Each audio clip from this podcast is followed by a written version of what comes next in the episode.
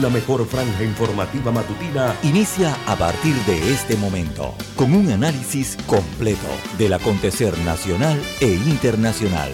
Noticiero Omega Estéreo. Omega Estéreo Noticias.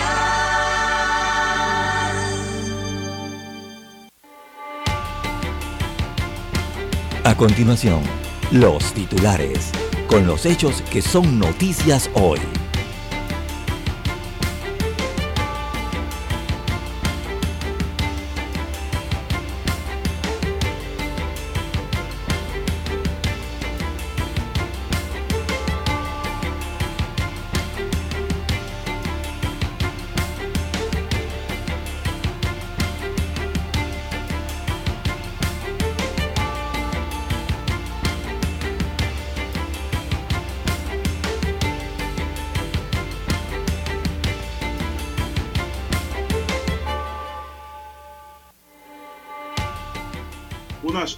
Protegidas se preparan para recibir visitantes en fiestas patrias.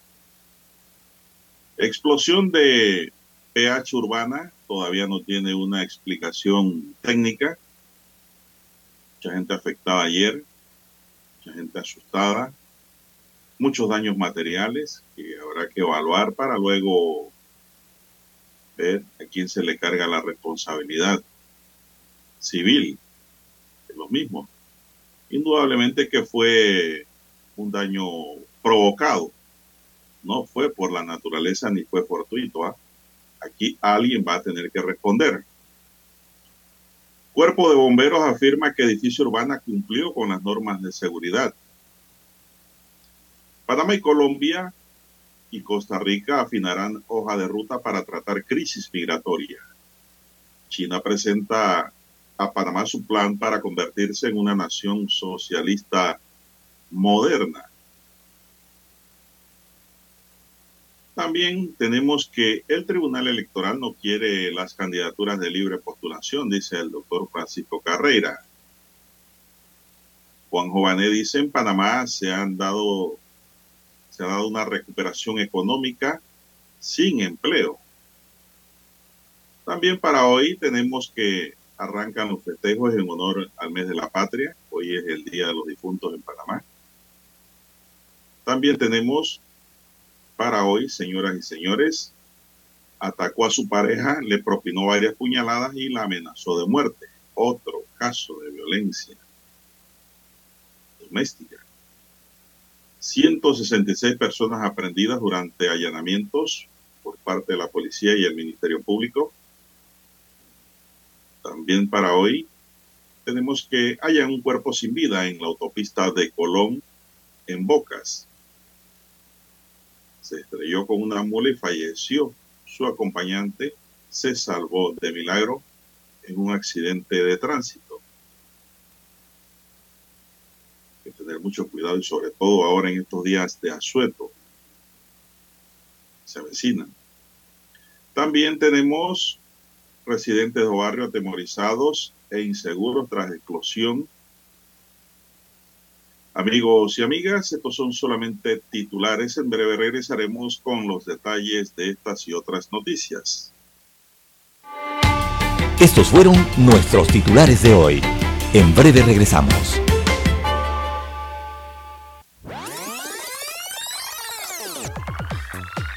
Omega Stereo tiene una nueva app. Descárgala en Play Store y App Store totalmente gratis. Escucha Omega Stereo las 24 horas donde estés con nuestra nueva app.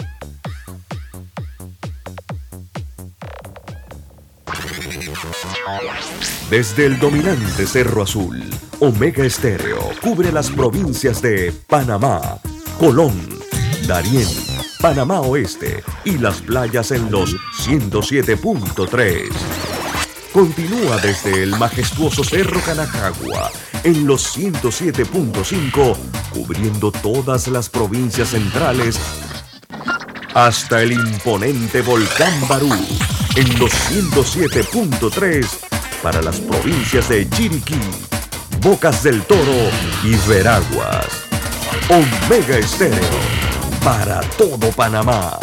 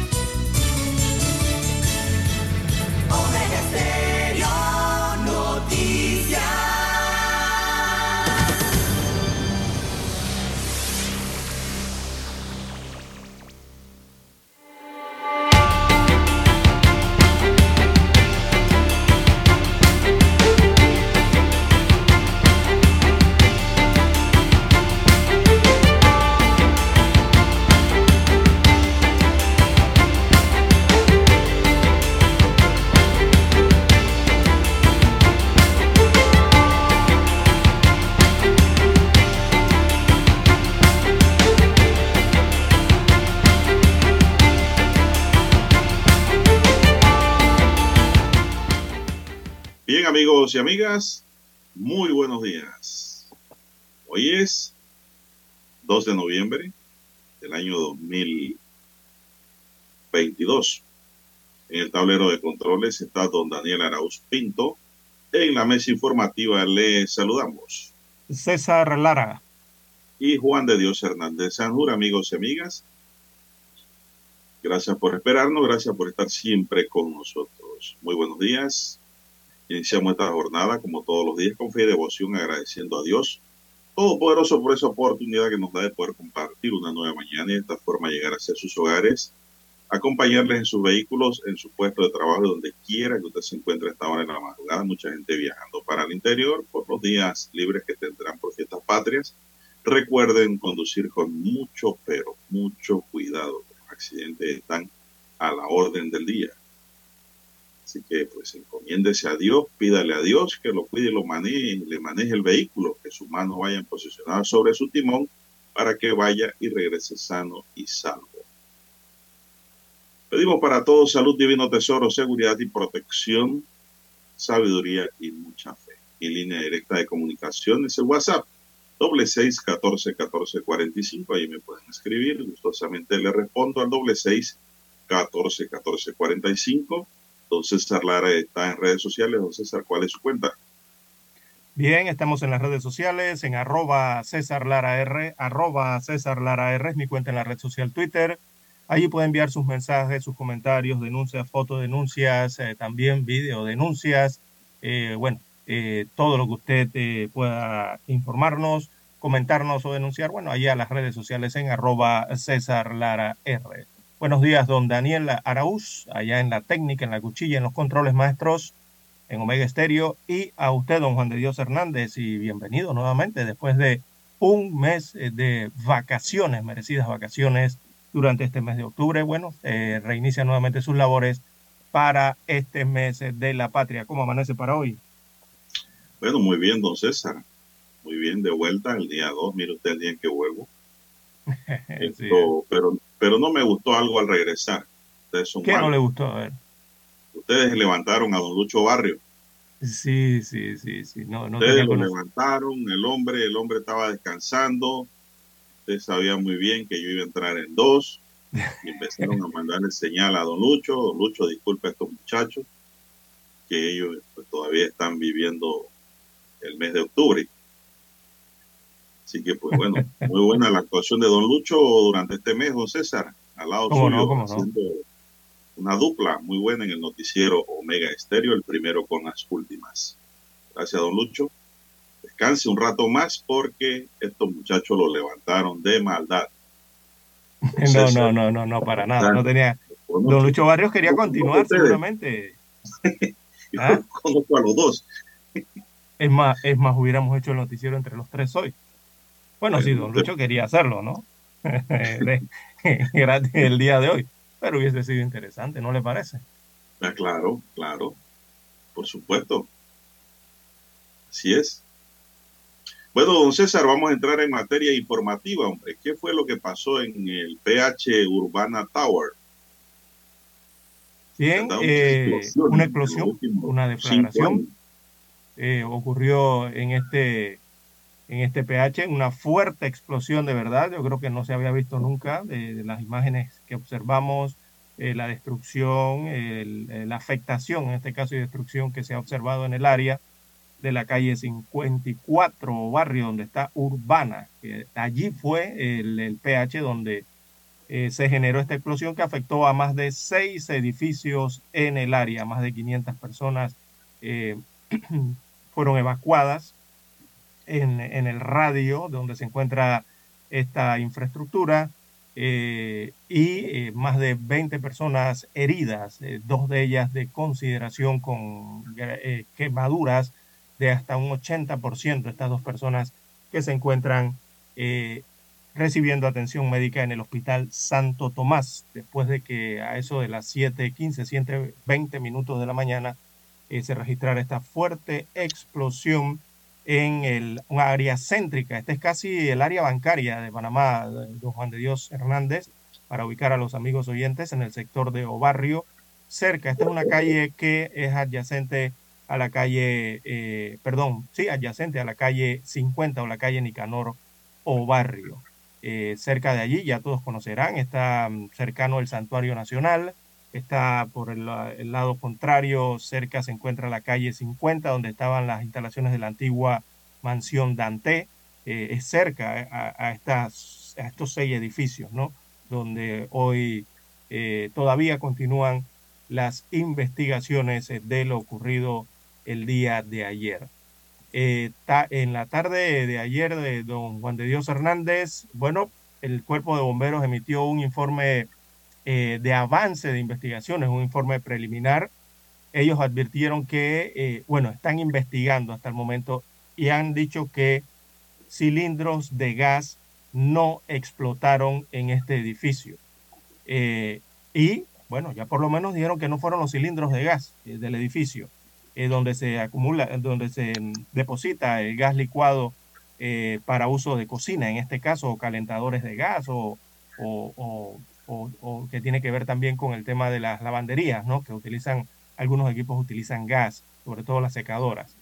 Eh, así que esta explosión de gran escala, posiblemente causada por concentración de gas, así fue como lo han catalogado hasta el momento o hasta este eh, hasta estas últimas horas los miembros del Benemérito Cuerpo de Bomberos de Panamá. Así catalogan lo ocurrido eh, en el PH Urbana Tower, eh, ubicado en calle 54 Barrio, eso queda en el corregimiento de Bella Vista. Ayer habló el mayor Ángel Delgado, él es el director de calamidades conexas del Cuerpo de Bomberos. fue enfático al decir que no hubo una explosión de cilindros de gas como tal puede haber existido una situación que haya provocado que se diera concentración de gas. Y si fuera el caso, eso lo va a determinar la investigación que mantienen hasta estos momentos eh, varias autoridades, principalmente perdón, el Cuerpo de Bomberos de Panamá.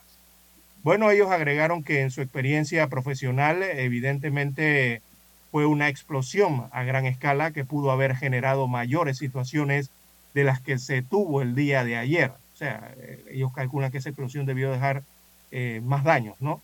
En cuanto a las personas afectadas, el mayor Delgado y Abdiel Solís Pérez, Abdiel Solís Pérez es el director del Cuerpo de Bomberos de Panamá.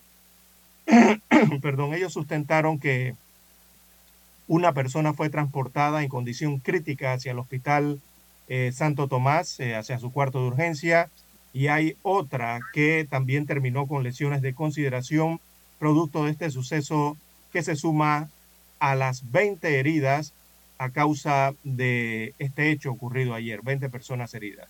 Por su parte, el director del Cuerpo de Bomberos de Panamá también sustentó que están avanzando con el tema de sanear el lugar y los edificios aledaños que tuvieron algún tipo de afectación para poder avanzar en las investigaciones con el Ministerio Público.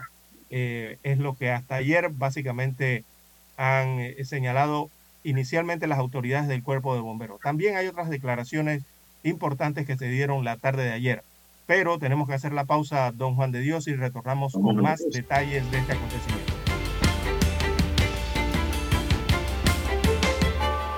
La mejor franja informativa matutina está en los 107.3 FM de Omega Estéreo. 5.30 AM. Noticiero Omega Estéreo. Presenta los hechos nacionales e internacionales más relevantes del día. 7.30 AM. Infoanálisis. Con entrevistas y análisis con los personajes que son noticia. De 8 y 30 a 9 y 30 de la mañana. Sin rodeos. Con Álvaro Alvarado. De lunes a viernes por Omega Estéreo.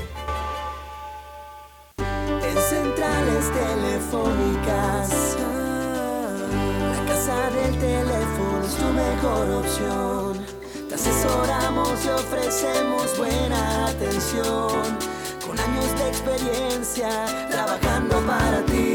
La casa del teléfono, ubicados en Ya Brasil y lista hermosa. La casa del teléfono, líder en telecomunicaciones a casa del teléfono, distribuidores de Panasonic. Ven a visitarnos, la casa del teléfono. 229-0465, lsdtcorp.com, distribuidor autorizado Panasonic. Para anunciarse en Omega Estéreo, marque el 269-2237. Con mucho gusto le brindaremos una atención profesional y personalizada. Su publicidad en Omega Estéreo. La escucharán de costa a costa y frontera a frontera. Contáctenos 269-2237. Gracias. Omega Stereo tiene una nueva app. Descárgala en Play Store y App Store totalmente gratis. Escucha Omega Stereo las 24 horas donde estés con nuestra aplicación totalmente nueva. Noticiero Omega Estéreo.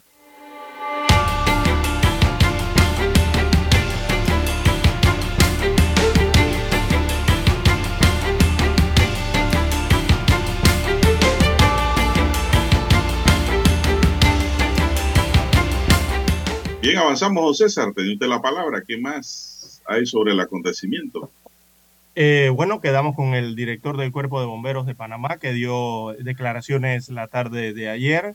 Él también dejó claro que el edificio es nuevo, refiriéndose al edificio Urbana, eh, calle 54 o barrio, y que habría que ver, dijo el delegado del Bomberos, eh, habría que ver si estaba realizándose algún tipo de trabajo o si se dio algún tipo de situación que no fue anunciada por los vecinos, eh, porque a veces hay temor de quedarse sin gas, dijo el, el eh, director del cuerpo de bomberos. Bueno, tras lo ocurrido la mañana de ayer, don Juan de Dios, en el PH Urbana Tower, hay un equipo, hay, hay un equipo de varias instituciones están investigando allí, don Juan de Dios. Eh, las instituciones, claro, primero fueron al socorro, al, auxilio, ¿verdad?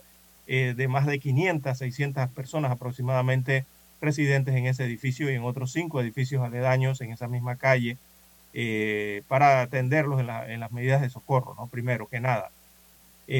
pero hay un equipo interinstitucional también investigando. Recordemos que allí está investigando criminalística del Ministerio Público, Ahí está investigando las oficinas que tienen que ver con seguridad y este tipo de accidentes, eh, de, perdón, de hechos eh, del cuerpo de bomberos eh, y otras instituciones que están ayudando, ¿no? Así que por el momento el cuerpo de bomberos se encuentra trabajando para que las personas que tuvieron que ser desalojadas de sus apartamentos, primero que nada desde ayer o anoche pudieran acceder a estos una vez se cumplieran con las normas de seguridad.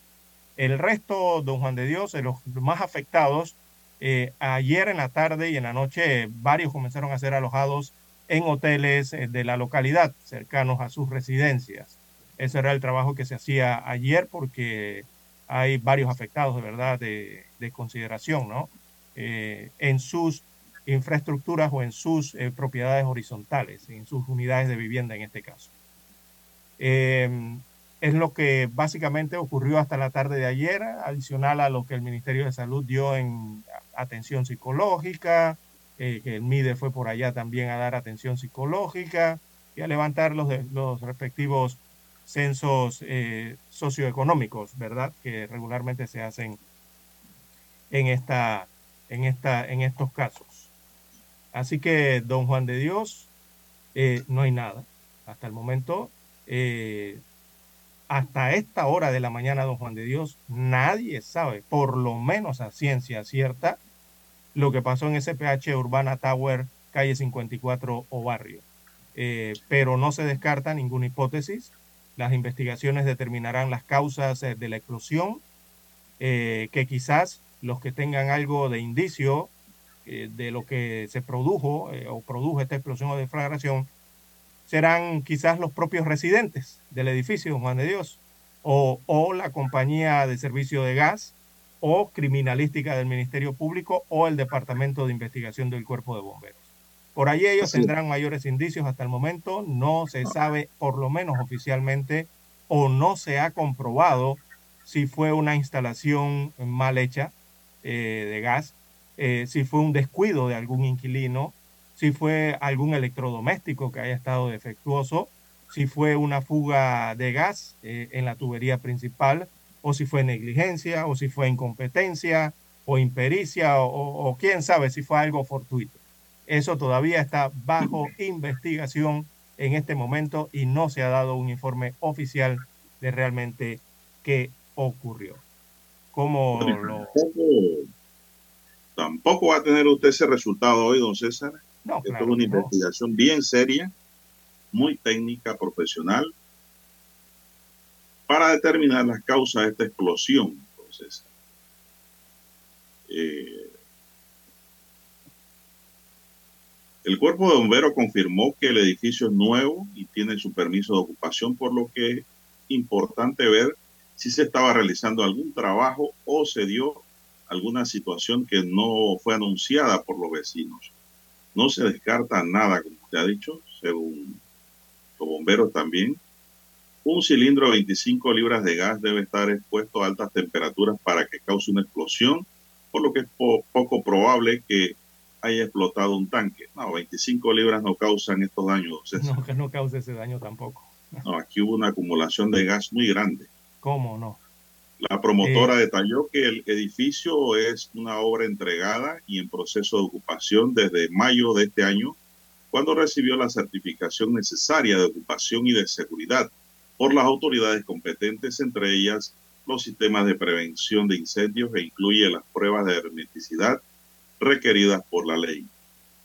Según el portal Compra o Alquile, un apartamento de PH Urbana que tiene una estructura de 33 pisos, don César, esa es la altura de ese edificio. La altura tiene un precio de mercado que está por los 306.175 dólares. Cuestan más de un cuarto de millón de dólares, don César, que es lo que uno siempre utiliza como punto de referencia para comprar una buena residencia. Para edificaciones altas, correcto, sí. Sí, 306 mil dólares.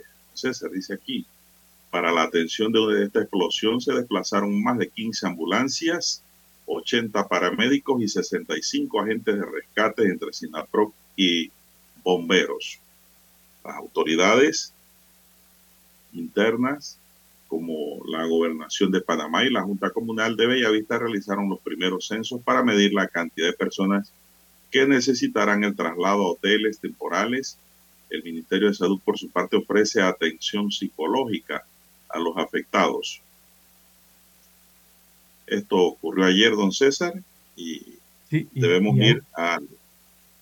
¿Todavía? ¿O vamos ya al himno nacional? No, tenemos dos minutos. Es que hay muchas aristas en este, en este caso, esta explosión, eh, don Juan de Dios.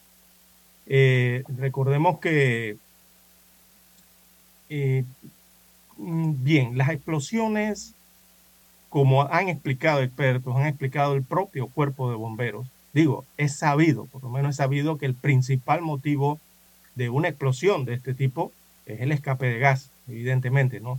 Y regularmente ocurren cuando hay un descuido.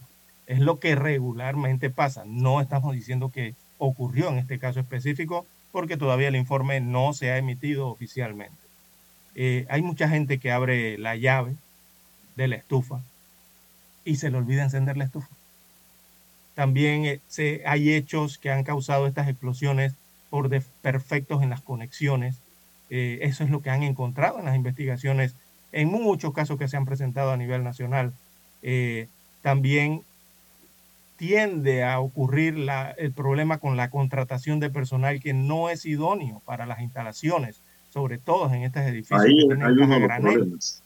Ese es uno de los problemas graves. Exacto. Y, así como también el deterioro de, las instalaciones. No creo que sea el caso aquí en este, en este, en este edificio recién, es nuevo, ¿no? No creo que sea el caso allí. Eh, pero eh, todas esas son situaciones que ocurren en, regularmente cuando se dan explosiones de gas. Eh, y todo eso pone en riesgo la vida. Hay dos aristas interesantes, don Juan de Dios. vamos a tener que tratarlas en el siguiente bloque después del himno nacional. Una es que un residente, un afectado producto de esa explosión que vive allí, eh, dio unas declaraciones ayer que llaman la atención.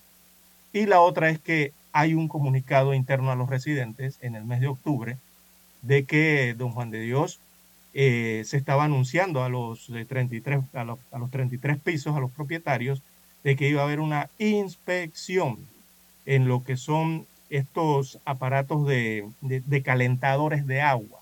Iba a haber una inspección general. Pero tenemos que escuchar el himno nacional primero, don Juan de Dios, y vamos a tocar esas aristas.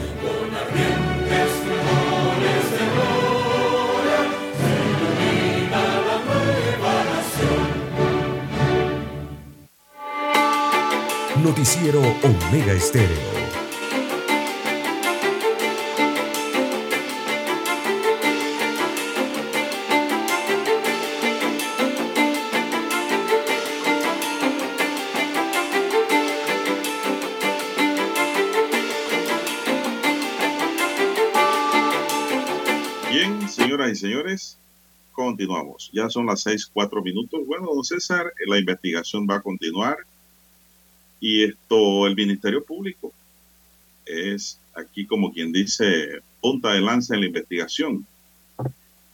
Eh, Ahí entra criminalística, sí. La, experiencia en este tipo de situaciones, don César, eh, nos lleva pues, a pensar eh, en muchas hipótesis en materia de, de, explosión. Te lo digo por la experiencia ¿no? que tuvimos como abogado en el caso del PH Metric donde fuimos abogado de una de las víctimas. Es un caso muy conocido ese caso. Sí, señor, y murieron cinco personas allí, quemadas. Afortunadamente eso no se ha repetido acá, a pesar de que esta explosión ha sido mucho más expansiva eh, que la que se dio allá. Bueno, allá porque había más espacio también eh, sin edificios a los lados. Pero César, eh, aquí van, aquí esto, esto empieza ahora, esto no es fácil. Inclusive estoy seguro que el Ministerio Público va a pedir la intervención de técnicos de la Universidad Tecnológica de Panamá. Estoy seguro que lo van a hacer y lo pueden hacer, lo pueden pedir como autoridad investigadora de los hechos porque aquí hay heridos, hay heridos graves, y eso conlleva pues la participación activa del Ministerio Público para determinar aquí las causas, tal vez culposas, no se pueden decir que todas, eh, que no hubo dolo, no se sabe, la investigación continúa, don César, pero se prevé que es una causa culposa, ¿no? Un descuido, por llamarlo así, una impericia en los trabajos, qué sé yo. El problema de estos edificios nuevos es la historia muy parecida al pH métrico. Es que la gente, don César, empieza a hacer instalaciones. Sí, claro, eso, es lógico. Cuando usted recibe, usted que ha tenido una casa nueva de paquete. Se está mudando. Que se le entregan, que no es una casa reposeída, que usted quiere. Es una casa virgen. Y quiere vivir, irse a vivir de una vez. Momento, hacer sus instalaciones eléctricas, ponen su agua caliente, qué sé yo, hace sus instalaciones de estufas, que, de todo. No te quiere vivir cómodamente. Pero hay un problema también, que cuando se hacen instalaciones hay que buscar técnicos profesionales e idóneos para hacer los trabajos de mantenimiento y de instalación. Mire, el caso del PH Metric, asimilando el caso, ¿no? Y para darle mejores luces a los amigos oyentes, allá la explosión se debió a la mala instalación de un calentador de agua. Eso fue lo que originó allá la fuga de gas. Muy bien. Pero yo le voy a decir algo. Puede haber la fuga del gas, de gas más grande del mundo, entonces Concentración de gas como usted lo quiera. Pero si no hay un acelerante, no hay un detonante, no pasa nada. El problema es cuando alguien acciona un detonante en medio del gas, es decir, genera una chispa. Esa chispa es la que produce la explosión. En aquel caso, don César, fue un switch eléctrico. Como había una fuga de gas, subieron los bomberos, no, subió primero el personal de la empresa distribuidora de gas con los administradores el PH y otros empleados. Y alguien prendió un switch, entonces cuando alguien activó ese switch se produjo una chispa, lógicamente. Una chispa interna en el switch, eso, eso ocurre. Y eso provocó la explosión entonces. Tiene que haber un detonante. Por eso cuando hay fuga de gas, a manera de consejos, don César, lo que hay que hacer es llamar a los bomberos, a la oficina de seguridad de los bomberos, o al SINAPRO. Las ventanas. llamar a los bomberos que tienen mejor equipo. Sí, y a tratar de abrir las ventanas, ¿no? Abra las ventanas y váyase de allí hasta que llegue el equipo. Claro. Apague todo, desconecte todo y váyase. Eso es, lo mejor que se puede hacer, don César. Y, o, bien no desconecte nada y llame, porque a, veces en las desconexiones se producen chispas también, don César. Así es y los bomberos lo, han dicho en Panamá. Esa gente. Eso es una de las causas de las explosiones. No estoy diciendo que esta que ocurrió ayer fue así, pero es una experiencia conocida y vivida. Sí, regularmente, ¿no? Lo que ocurre con una explosión de gas. Los bomberos atienden Aquí, eh, lógicamente que por ley le corresponde a la oficina de, Cuerpo de Bomberos de Panamá. Sí, la de seguridad. Investigar.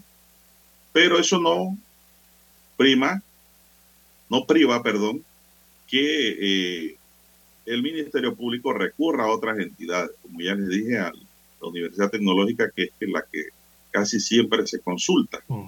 Creo que la de IJ también tiene algunos entes que hacer estos estudios. Es que hay tantos eventos, don César. Eh, las pruebas de hermeticidad son pruebas que le funcionan, yo diría, para determinar el buen proceso de, de labores de instalación y de que le permite la ocupación. Pueden haber otros factores que rompan la hermeticidad de las tuberías también, pienso yo, ¿no? Los, movimientos telúricos que se dan que a veces ni se sienten, don César. También. Eso crea movimiento y desbalance en, las edificaciones y movimiento en las tuberías, inclusive de, repente usted está en su casa Exacto. Entonces usted ve que, oiga, y aquí hay una fuga de agua, pero cuando yo llegué, aquí no había, nada. Mire que el agua ahora se está filtrando por esta pared. Ah, pero hubo un movimiento que, que causó que la tubería se moviera y se descolocara como estaba. Son cosas que pasan, ¿no? Eh, ¿Verdad? Y hay que tener mucho cuidado. Yo creo que los administradores de los PH tienen una gran tarea, don César, en mantener informada y educada a todos los la vigilancia. del PH. Indistintamente si el ocupante es una persona adinerada o no lo sea. La educación es igual para todos, la prevención y la cultura es igual para todos y se debe mantener a la gente informada de que no se pongan a hacer instalaciones por su cuenta cuando ocurren eh, eventos de esta naturaleza. Eso o cuando dejan su apartamento por mucho tiempo, don Juan de Dios, porque esa es otra situación que ocurre mucho en los edificios de PH en Panamá. Recordemos que aquí en Panamá eh, muchos de los apartamentos de las unidades departamentales eh, son adquiridas, pero hay muchos extranjeros propietarios de apartamentos que quizás no viven eh, diariamente allí en esos apartamentos, los utilizan de temporada, ¿no? Vienen un par de meses, luego se retiran a sus países y así, ¿no? A lo largo del año. Entonces hay que tener cuidado también cuando uno sabe que no va a estar por mucho tiempo en, dentro del apartamento. Hay que tomar las medidas de seguridad también, ¿no? E, en eso debe estar, como usted bien señala, la administración de los edificios, en ese tipo de vigilancia, en ese tipo de recomendaciones. Es que la investigación tiene que ser amplia. Sí, claro, claro. Ahí la investigación tiene que ser amplia, bien amplia. Primero tienen que determinar en el, apartamento en donde se dio la, la, explosión más grande, indudablemente que ahí fue la concentración más grande de gas y ver por, dónde, 12. ver por dónde ese gas se salía. Y ese es un trabajo muy, muy minucioso y delicado que tienen que realizar los bomberos con el SINAPRO inicialmente.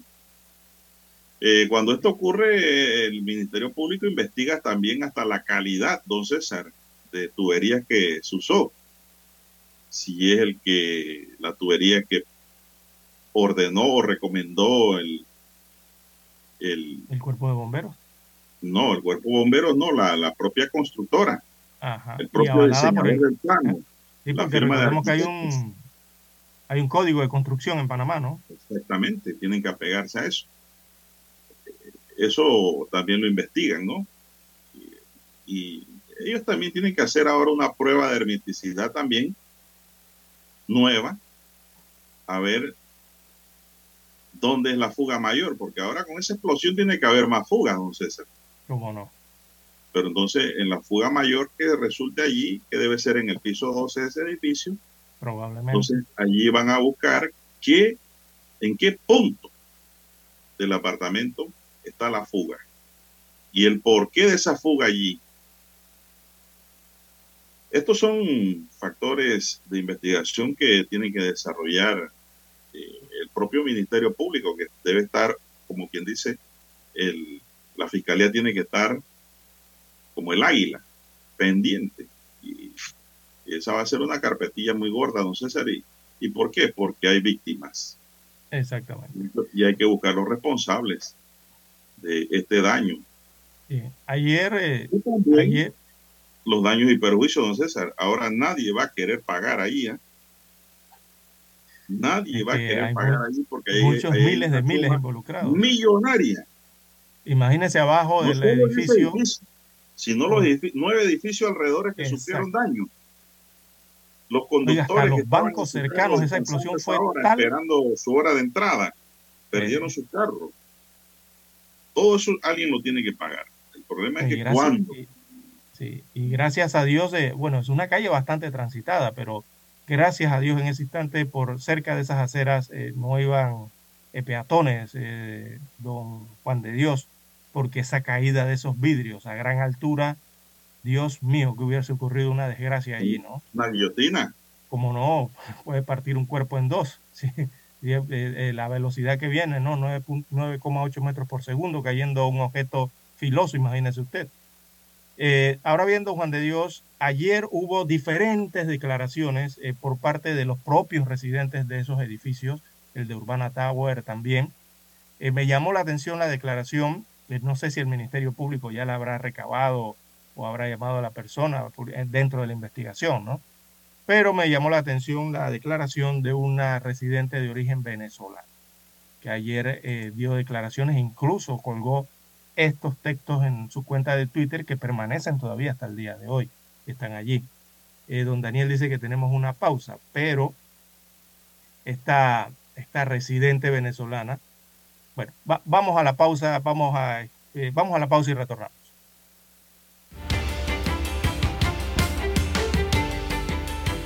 La mejor franja informativa matutina está en los 107.3 FM de Omega Estéreo, 530 AM. Noticiero Omega Estéreo presenta los hechos nacionales e internacionales más relevantes del día. 7:30 AM. Infoanálisis. Con entrevistas y análisis con los personajes que son noticia. De 8 y 30 a 9 y 30 de la mañana. Sin rodeos. Con Álvaro Alvarado. De lunes a viernes. Por Omega Estéreo. Desde Washington, vía satélite, presentamos Ciencia y Tecnología. La Organización Mundial de la Salud acaba de emitir una comunicación en la cual alerta a todos aquellos que estarán viajando a Qatar para vivir este Mundial 2022 de la posibilidad de contagio de una gripe llamada gripe del camello.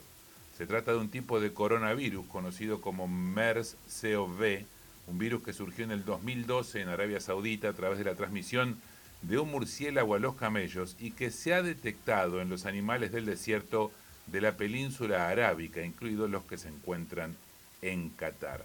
los síntomas que trae esta gripe del camello son principalmente problemas en las vías respiratorias, causando síntomas como fiebre, escalofríos, tos y alguna dificultad para respirar, algo muy parecido a lo que ha provocado el COVID-19 en toda la población mundial. Dicen que desde que se identificó esta gripe del camello, 2.000 personas fueron contagiadas y el, eh, el, alto índice de fatalidad, de mortalidad, es de 850 personas, con lo cual habrá que tener cuidado. Hasta el momento el contagio entre las personas se limitó a los hospitales, pero la OMS, la Organización Mundial de la Salud, pide por favor a la gente que tengan cuidado cuando se acercan evidentemente a estos animales, que usted los podrá encontrar en muchos lugares, no solo en la ciudad de Doha, sino también cuando vaya al desierto. Entonces, hay que tener cuidado solamente cuando estemos cerca de estos animales para evitar contagiarse de esta versión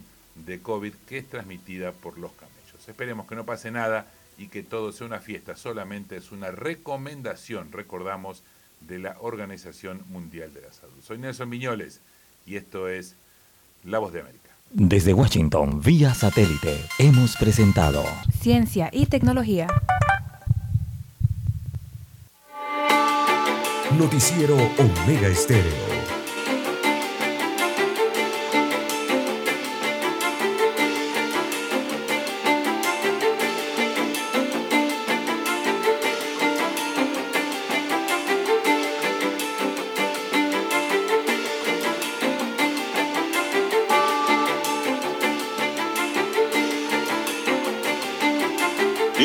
Continuamos, don César, y yo creo que hemos dado algunos minutos extra tal vez a la temática porque en Panamá hay muchos edificios, don César. Y hay mucho temor. Hay mucha gente viviendo en muchos edificios en toda la ciudad, por no decir, decir un solo lugar. Hasta para el interior de la República ya se están construyendo edificios, don César. El área de playas, muchos edificios. Chiriquí. Y se van a seguir construyendo y yo creo que esto nos debe llamar la atención y como que dice, se deben poner las bardas en remojo para que no se vuelvan a repetir las mismas historias. A cada momento en Panamá en los últimos eh, ocho años se han dado una serie de explosiones en edificios, don César. Más de doce. Saldos fatales. Eh, la última explosión más fuerte que yo recuerdo fue la ocurrida acá por el lado de Santa María, don César donde una familia, pues, le creo que fue. Sí, por allá, en un PH. Y, y era residencia, eran residencias, ni siquiera eran, eran residencias individuales, me parece, no eran ni siquiera edificios. Y esa explosión fue enorme, grande. Entonces, el problema de esto, don César comentaba ayer allí en un cafetín, es de que vivir en edificio significa vivir con responsabilidad, don César. ¿Cómo no? Y compartidas. Exactamente. ¿Por qué? Porque usted puede estar tranquilo durmiendo en su apartamento y usted no sabe qué está haciendo el vecino. Usted puede estar confiado de que usted sí está cumpliendo las reglas, eh, está con todo el mantenimiento, todas sus válvulas como son, eh, pagando al día, o sea que usted está en regla, ¿verdad? Y, pero usted no sabe arriba, a la derecha, a la izquierda o debajo de usted cómo están sus vecinos. Ese es el problema, que por uno a veces pagan todos. Por eso es que los administradores de PH tienen que estar, como quien dice, la avispa encima, la mosca encima de los residentes, y no es por fregar, sino por la seguridad, o César, de todos. Un error de uno, por un error de uno pagan todos. Ese es uno de los problemas de vivir en edificios, César, en Panamá. Y en el mundo. Bueno, eh, don Juan de Dios, eh, ayer los residentes, varios residentes dieron declaraciones de la situación que había ocurrido. A mí me llamó la atención esta residente, eh, que incluso colgó sus declaraciones en su cuenta de Twitter. hasta el día de hoy permanecen las declaraciones allí. recordemos que Twitter, Twitter, es una red pública, ¿no? En la que se pueden citar. y esta declaración eh, es de una residente de nacionalidad venezolana eh, que vive en ese edificio urbana calle 54 barrio. Ella tiene el perfil Ayona Pupo. Ella escribió en la red social Twitter, en su cuenta, eh, este texto refiriéndose a lo ocurrido. abro comillas, le cito. Fue gas mi estimado, dice esta residente. Se lo puedo garantizar. Vivo en el piso 30 de dicho edificio y llevamos dos semanas quejándonos de que la alarma se saltaba todos los días y provenía del piso 12 porque los detectores avisaban al seguridad y a la administración y no se tomaron las medidas, dice esta residente. Eh, continúa diciendo en su texto, le sigo citando, bueno, dos semanas sonando todos los días la alarma y no dándole la debida respuesta, desestimando la situación real por inconsciencia o por desconocimiento. Este es el resultado. Solo teníamos dos semanas viviendo allí y ahora estamos en la calle. Es muy duro y lo nuestro solo fue material, dijo esta misma inquilina eh, que también dio sus declaraciones ayer, la vi en medios de comunicación televisivos dando declaraciones. Así que es parte de las tantas eh, historias y declaraciones que dieron ayer los residentes de estos 30 pisos del edificio Urbania. Eh, Pero, parte de... Ajá, dígame. Bueno, eso es lo que ella manifiesta, ¿no? Ella está haciendo uso a su derecho de expresión. Por eso la Pero, el coronel Abdiel Solís del Cuerpo de Bomberos de Panamá fue enfático ayer en conferencia en señalar que los camisas rojas no recibieron en la tarde anterior a este hecho ni en la noche ninguna solicitud de atención de emergencia por escape de gas ni por alguna otra sustancia que pudiera ocasionar esta explosión, entonces lo dice la autoridad. Exactamente. Eh, también llamó la atención eh, que eh, los residentes publicaron una, eh, esto viene siendo como una correspondencia interna, ¿no? Supongo del, del propiedad horizontal, allá con los copropietarios, de una carta fechada para el 28 de octubre de este año 2022, en la que la administración del Urbania Calle 54 Barrio eh, indica o comunica a sus propietarios y residentes. Dice, eh, reciban un cordial saludo de nuestra parte y deseos de éxitos en sus diversas funciones diarias. Por este medio le informamos que el día de mañana, o sea, 29 de octubre, según versa en la carta, estaremos realizando una inspección general en los apartamentos que hayan instalado calentadores de gas. Se les agradece permanecer en sus apartamentos en el transcurso de la mañana a partir de las 8 hasta las 12 mediodía para que los técnicos puedan verificar e inspeccionar los trabajos realizados. Allí dejan entonces en la carta unos números de teléfono, suponemos que son de la administración, y agradeciendo de antemano entonces la atención y la comprensión de los copropietarios, eh, se despide la administración días antes entonces dando también esta comunicación que iban a hacer una inspección, ¿verdad?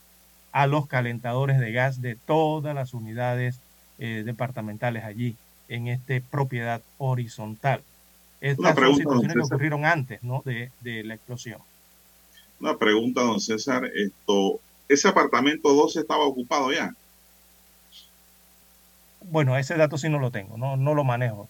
Eh, don Juan ¿Y si había alguien allí al momento de la explosión? Mm, no manejo. Otra pregunta que nadie ha hecho.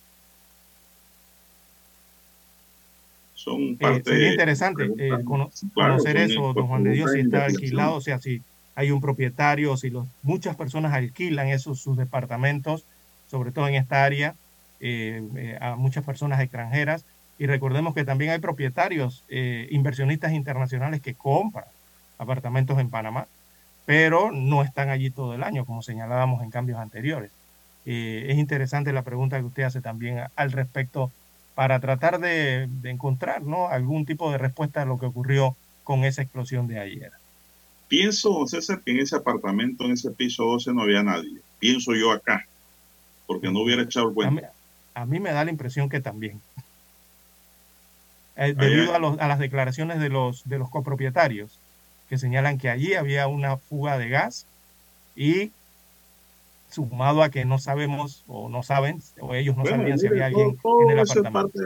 todo eso es parte de la investigación. Si allí no había nadie, eh, el Ministerio Público va a llamar al dueño del apartamento y a hacer las investigaciones correspondientes también.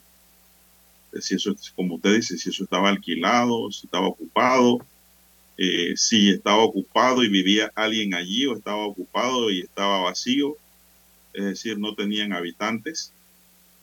Eh, todo eso forma parte del conglomerado investigativo de las preguntas y respuestas que deben ir saliendo producto de la investigación que adelanta el Ministerio Público para este caso. Bien, son las 6.27 minutos, César, 6.27 minutos. Eh, hay algunos apartamentos que estaban ocupados y otros por ocupar y se produjeron daños considerables dentro de la propia estructura y por seguridad de las unidades del cuerpo de bomberos no habían logrado acceder en la zona donde pudo haber haberse originado la explosión ayer mismo. Agregó que evaluaron todos los edificios alrededor junto con el SINAPROG y el área fue acordonada debido a que todavía hay estructuras del edificio siniestrado que se están desprendiendo producto del impacto por causa de explosión. Muchos aire acondicionados quedaron colgando pendientes de un cable, don César. fuera, de la, fuera, de la, línea de construcción, exacto. Peligroso, alguien que vaya por ahí. Por eso. Nadie puede pasar por allí. Y ahora se produce otro fenómeno, don César, de eh, todos esos edificios que sufrieron daño en sus vidrieras y en sus estructuras, ahora tienen que volverle a hacer prueba de hermeticidad también. Porque esas explosiones pueden haber eh, movido las instalaciones.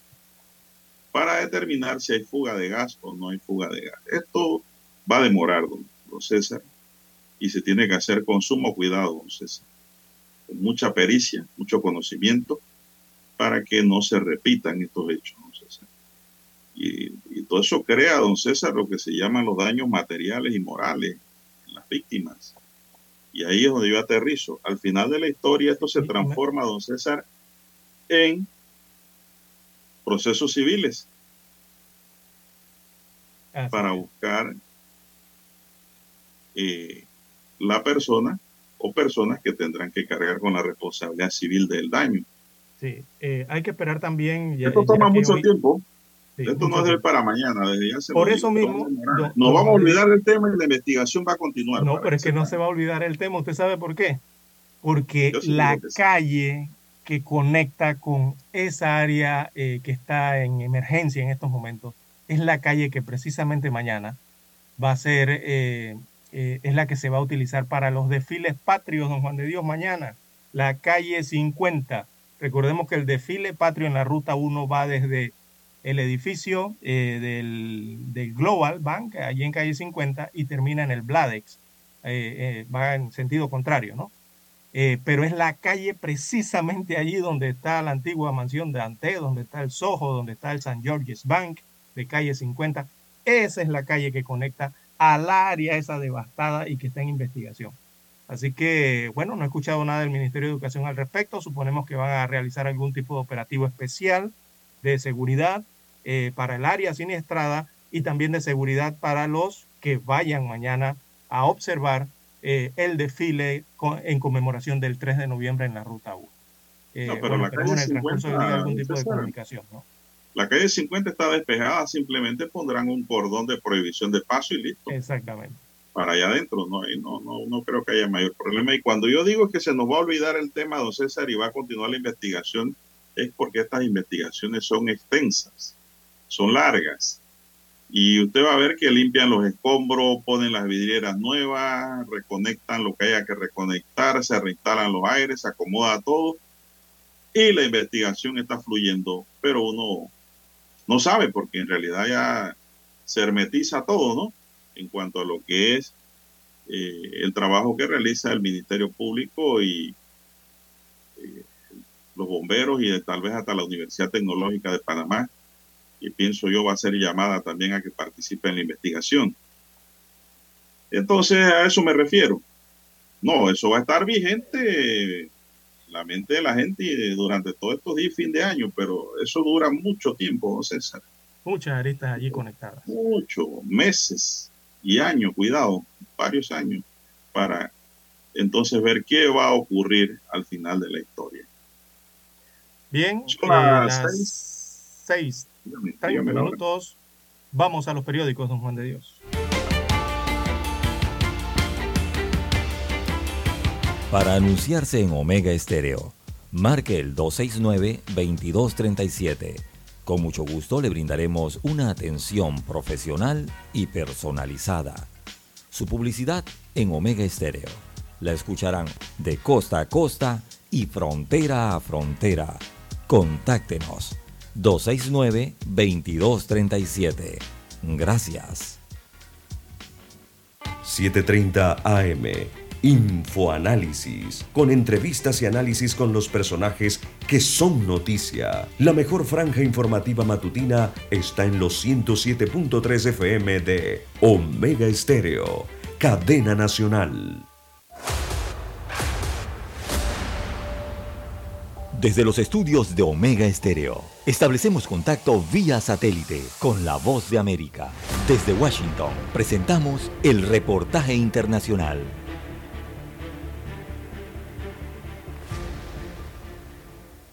Más de 30 millones de habitantes tiene el estado de Texas, por lo que ha ganado dos curules en la Cámara de Representantes Federal a costa de California y Nueva York. El estado de la estrecha solitaria reformó recientemente su proceso electoral para aumentar la seguridad. Las denuncias de fraude en las elecciones de 2020 fueron abundantes, pero también infundadas. Las máquinas de votación nunca están conectadas a Internet en Texas y, de hecho, ni siquiera tienen la capacidad de conectarse a Internet, Wi-Fi o Bluetooth. Pero organizaciones de la sociedad civil como Texas Civil Rights Project temen que la reforma atente contra el derecho al voto de algunos grupos. El año pasado, la legislatura de Texas aprobó una nueva ley de votación que impone nuevas barreras a la votación por correo y también otorga mayores poderes a los partidos. La medida incluye la instalación de cámaras en mesas donde voten más de 100.000 personas. Texas Civil Rights Project teme que la presencia de cámaras o veedores partidistas sirvan para intimidar. El Estado, por su parte, asegura que busca la participación de sus residentes.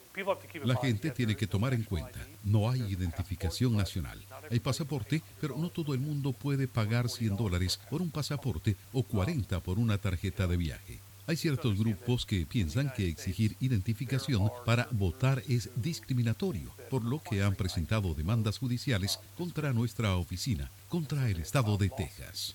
Debido a la falta de uniformidad en un tipo de identificación, siete formas de prueba de identidad son válidas en Texas para participar de las elecciones, desde la licencia de conducir hasta el permiso para el porte de un arma de fuego o incluso el recibo de un servicio público acompañado de un formato que se diligencia y firme en el lugar. Laura Sepúlveda, Voz de América, Austin, Texas. Escucharon vía satélite desde Washington el reportaje internacional. Noticiero Omega Estéreo. Las noticias impresas en tinta sobre papel. Con ustedes. Escuchando el periódico. Los titulares de las primeras planas de los diarios estándares de circulación en Panamá. Panamá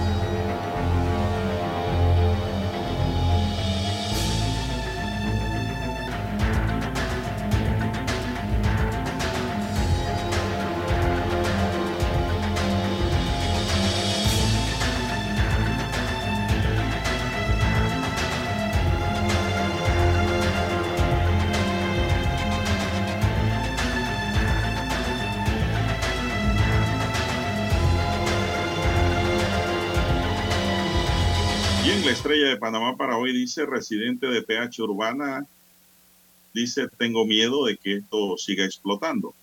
María Teresa Giovanni, una residente del PH Urbana, aseguró que los vecinos llevaban dos semanas quejándose de las irregularidades que ocurrían en el piso 12, donde este martes sucedió el lamentable hecho. Falta docencia sobre los derechos de la gente a proteger su privacidad y datos, dice Elía Hernández. ¿Por qué Nicaragua y Pakistán sí y Panamá no? Un reportaje especial que tiene hoy la estrella. Unas 80 áreas protegidas se preparan para recibir visitantes en fiestas patrias. Cuerpo de Bomberos afirma que edificio urbana cumplió con las normas de seguridad. Panamá, Colombia y Costa Rica afinarán hojas de ruta para tratar crisis migratoria. China presenta a Panamá su plan para convertirse en una nación socialista moderna. También para hoy en Panamá se ha dado una recuperación económica sin empleo, dice el economista Juan Jované. El Tribunal Electoral no quiere las candidaturas de libre postulación, señala el abogado y precandidato presidencial Francisco Carreira, en otros titulares, en el tema del día, la estrella nos dice la prensa como eje protagónico de la comprensión del cambio climático. Creación de empleos formal, el dilema del crecimiento económico. México supera el nivel de prepandemia de viajeros aéreos con 78 millones. Wall Street cierra en rojo y el Dow Jones baja un 0.24%. Medir el retorno de la inversión en marketing mejora un 30% la rentabilidad de las empresas. Estadios que han marcado las finales de la Copa del Mundo. Hay un reportaje deportivo de la estrella. La Asociación de Jugadores NBA condena el antisemitismo tras el caso Kyrie Irving. El Sevilla a ganar autoestima en su adiós a la Champions ante líder el Atlético también fracasa en Oporto. El Halloween se arraiga en la frontera norte de México pese al Día de los Muertos. Petro declara desastre en Colombia por las lluvias que dejan ya 203 muertos. La OMS mantiene la alerta internacional por la viruela del mono pese a la bajada en casos. Y comienza la transición en Brasil. Pues Lula asumirá el cargo luego de vencer a Bolsonaro. Cuatro años después de su entierro político, como él mismo lo definió, la víspera Lula resucitó el domingo al ser elegido nuevo presidente. Amigos y amigas, estos son los titulares del diario La Estrella de Panamá para hoy. Pasamos de inmediato a presentar los titulares del diario La Prensa. Así es, don Juan de Dios Hernández. Bien, para este miércoles 2 de noviembre, el diario La Prensa titula áreas protegidas están sin planes de manejo. Destaca la información de Aleida Samaniego del diario La Prensa que la falta y deficiencias en la implementación de los planes de manejo de las áreas protegidas es un problema que reconoce el propio Ministerio de Ambiente. En el país existen 120 áreas que conforman el Sistema Nacional de Áreas Protegidas pero la gran mayoría carece de un plan de manejo. Así que de las 120 áreas protegidas, eh, únicamente 10 tienen vigente un plan de manejo, según el diario La Prensa. También para hoy, enfermedad de la COVID-19, a forma de pregunta el titular, hacia endemia o estacionalidad, titula hoy el diario La Prensa. Así que la pandemia de la COVID-19 no es simétrica ni está sincronizada en el mundo, por lo que aún no se ha, no se ha clasificado como endémica o estacional. En Panamá se prevé aumento de casos para finales de este año. Sí, incluso ya los marcadores van por 4% de positividad. Esa positividad había bajado hasta el 3, incluso hasta el 2% en algunos, algunos días de las semanas anteriores. Ahora está ya marcando 4. Bien, Asignamiento carcelario, desafío para el gobierno, otro de los títulos de la prensa, tiene que ver con el sistema penitenciario, la información, hasta ahora ningún gobierno ha podido encontrar la fórmula para eliminar el hacinamiento en las cárceles del país, fenómeno que está más vivo que nunca, destaca hoy el diario La Prensa, señalando que hasta octubre pasado las cárceles de Panamá albergaban a 21.308 presos, pero el sistema está diseñado para acoger a solo 14.591. También para hoy, en más títulos, tenemos Cambio Democrático se opone a mover fecha de elecciones internas.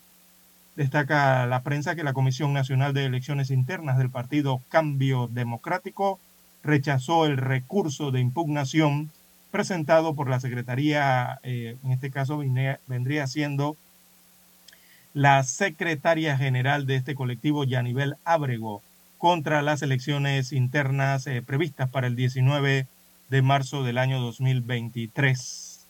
En otros títulos de portada, las razones que empujan la migración de los venezolanos. Destaca el informativo que es por falta de oportunidades. Así que en el periodo 2014-2020, el Producto Interno Bruto Real de Venezuela mostró una reducción acumulada del 74% la destrucción del empleo ha empujado la migración de 7 millones de venezolanos alrededor del mundo. América Latina sufre el desplome socioeconómico, destaca la sección de Finanzas y Economía del diario La Prensa. En esa misma sección también titula 20 contratos llave en mano tienen orden de proceder. Además, ingresos de Pfizer pasarían de los 100 mil millones de dólares en el año 2022, año de la pandemia. En la sección de panorama, bueno, Petro da la mano a Maduro en Caracas. Estados Unidos también envía un mensaje al respecto de este hecho que aconteció en Sudamérica. La sección Vivir Más eh, desarrolla hoy el reportaje. Llegó la hora de competir por los fondos para hacer cine en Panamá.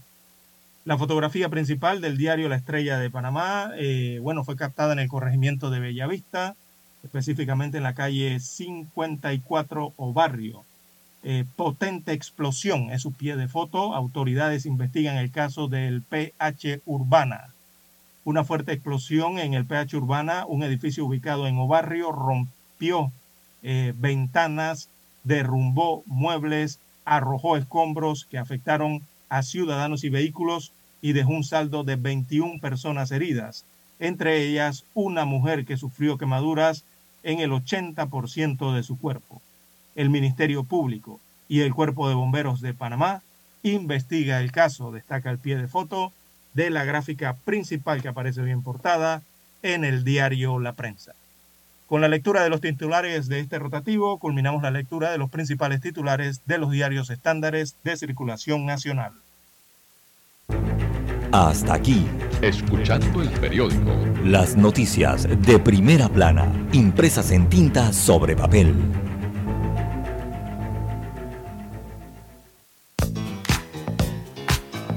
Desde el dominante Cerro Azul en los 107.3. 107.3. Continúa por el majestuoso Cerro Canajagua en los 107.5 para provincias centrales. Hasta el imponente Volcán Barú. Volcán Barú en los 107.3. Transmite Omega Estéreo, cadena nacional simultánea Noticiero Omega Estéreo. Desde los estudios de Omega Estéreo, establecemos contacto vía satélite con la voz de América. Desde Washington, presentamos el reportaje internacional.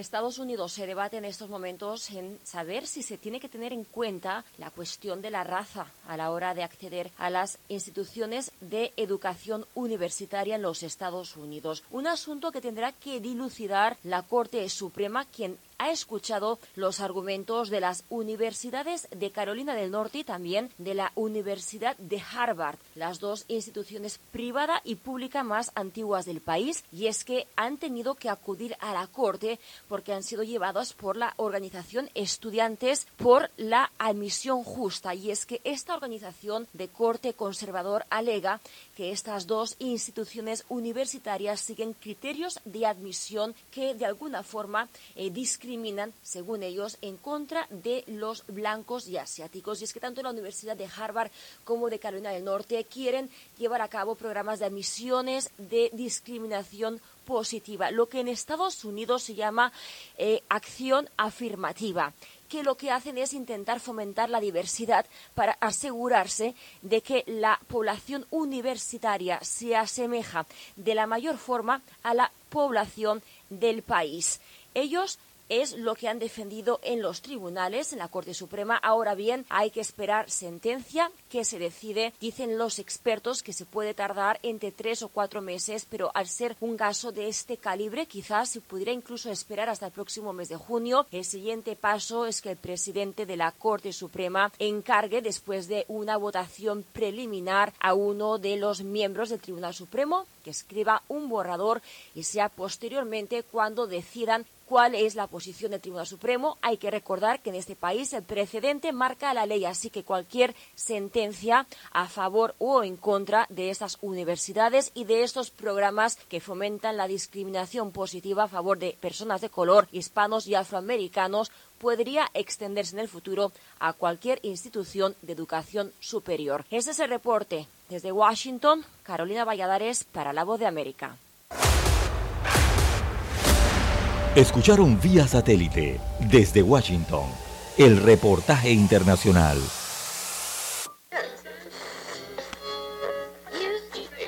Cuando nadie creía en el FM estéreo, esta es la nueva generación en radio. Esta es la generación Omega.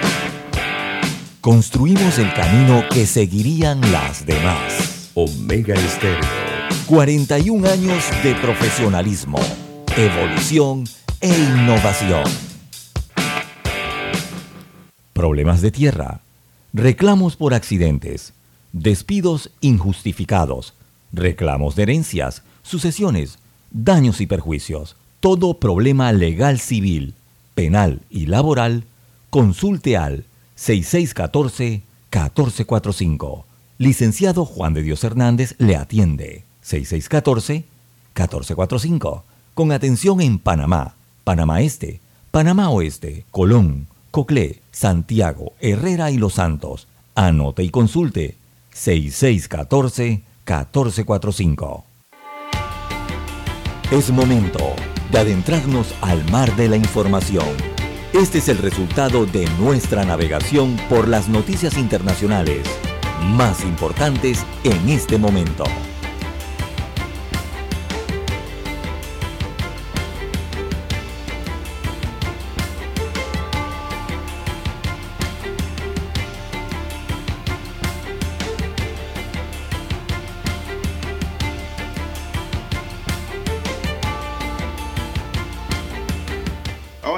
Señoras y señores, son las 6:49 minutos. Buenos días, Panamá.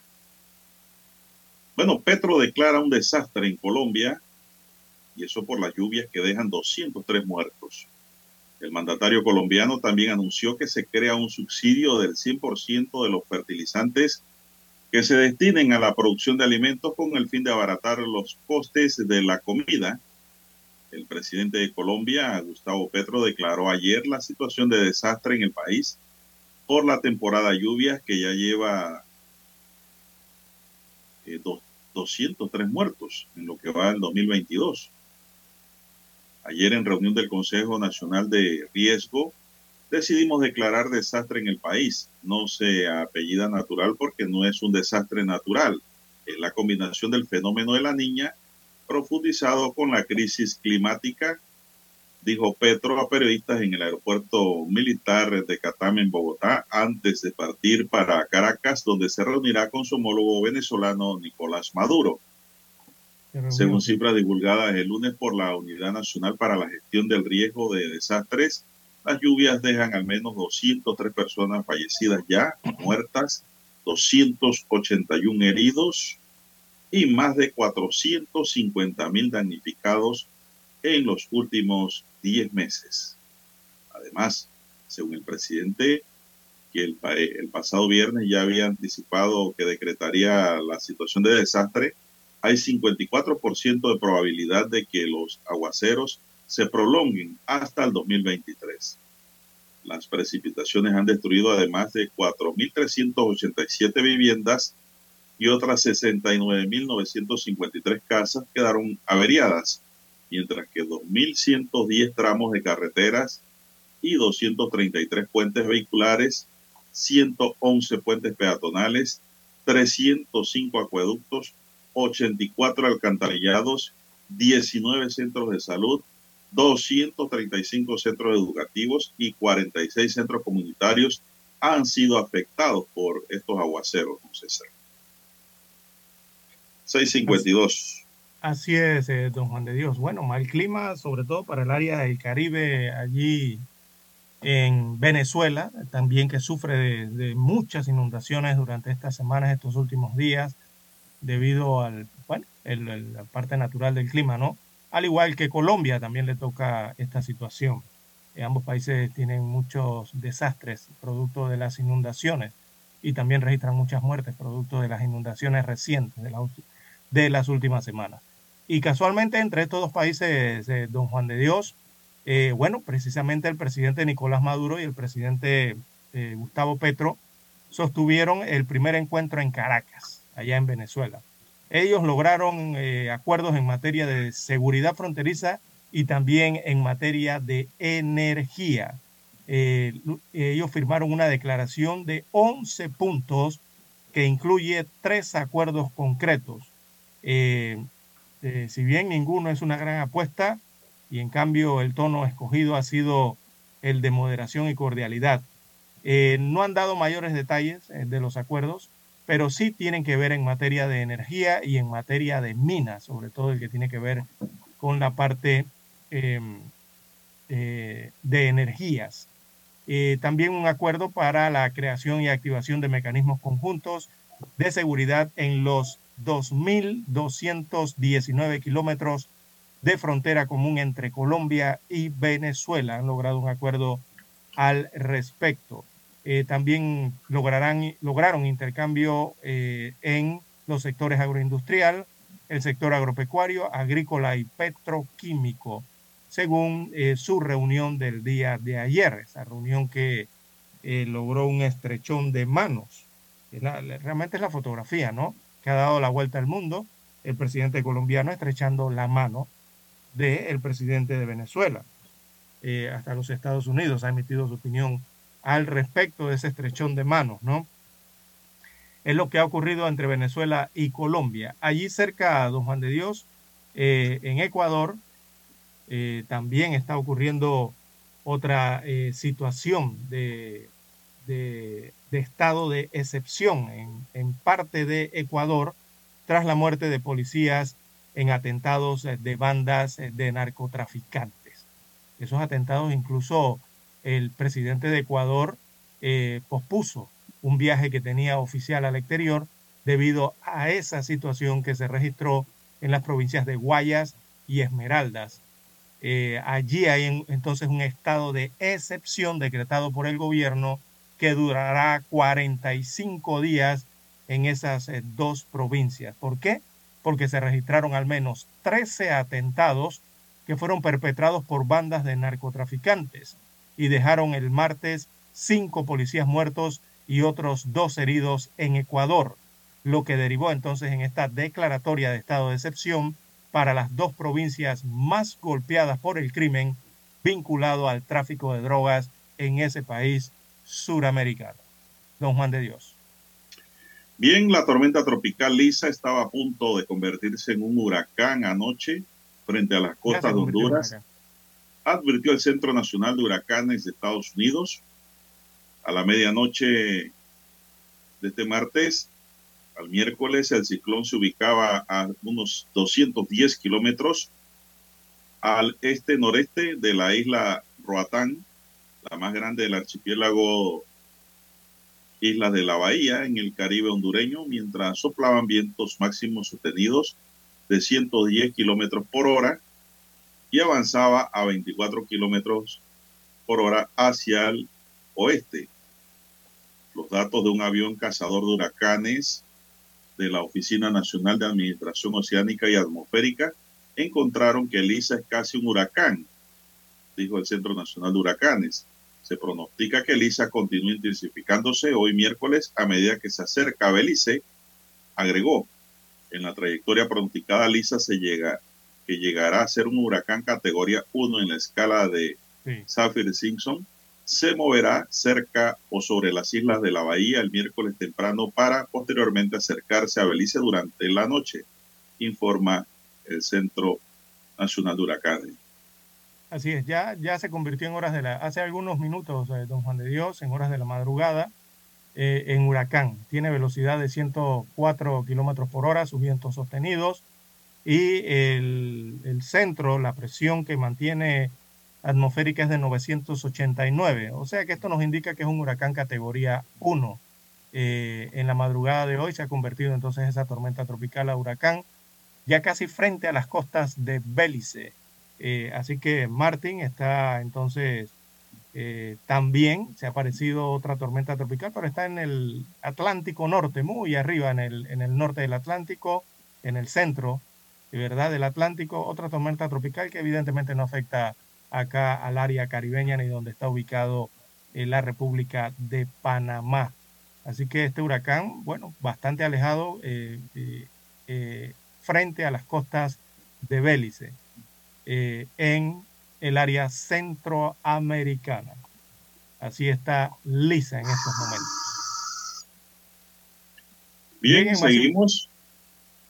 En una nota aquí de CNN que nos llega, Corea del Norte disparó al menos 10 misiles hacia el este y al oeste de la península de Corea este miércoles, incluido uno que cayó cerca de las aguas territoriales de Corea del Sur por primera vez desde la división de 1945, dijeron funcionarios surcoreanos.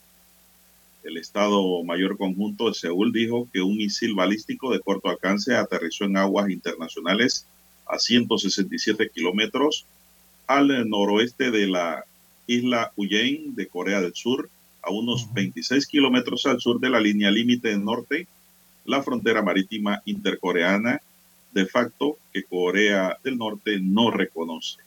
Allí cayó el misil, César. Sí, y, y es que tuvo respuesta, don Juan de Dios, esto. O sea, lo que ha ocurrido en las últimas horas entre las Coreas es que ha crecido la tensión entre ambos países, entre ambas Coreas, del norte y del sur porque Seúl, que es Corea del Sur, eh, le respondió a ese lanzamiento de, los misiles que mandó Pyongyang de Corea del Norte.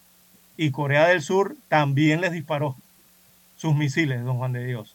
Así que las dos Coreas intercambiaron lanzamientos de misiles que por primera vez cayeron en sus respectivas aguas territoriales, eh, tanto del norte como la del sur.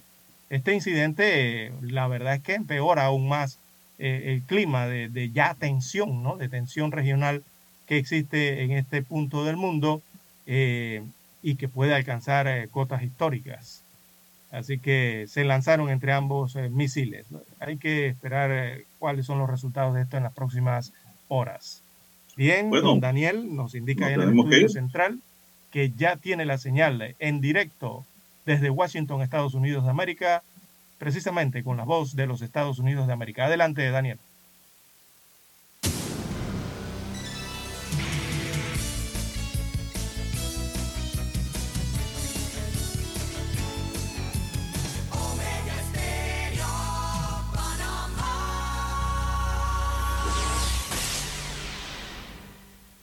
El satélite indica que es momento de nuestra conexión. Desde Washington vía satélite y para Omega Estéreo de Panamá, buenos días América.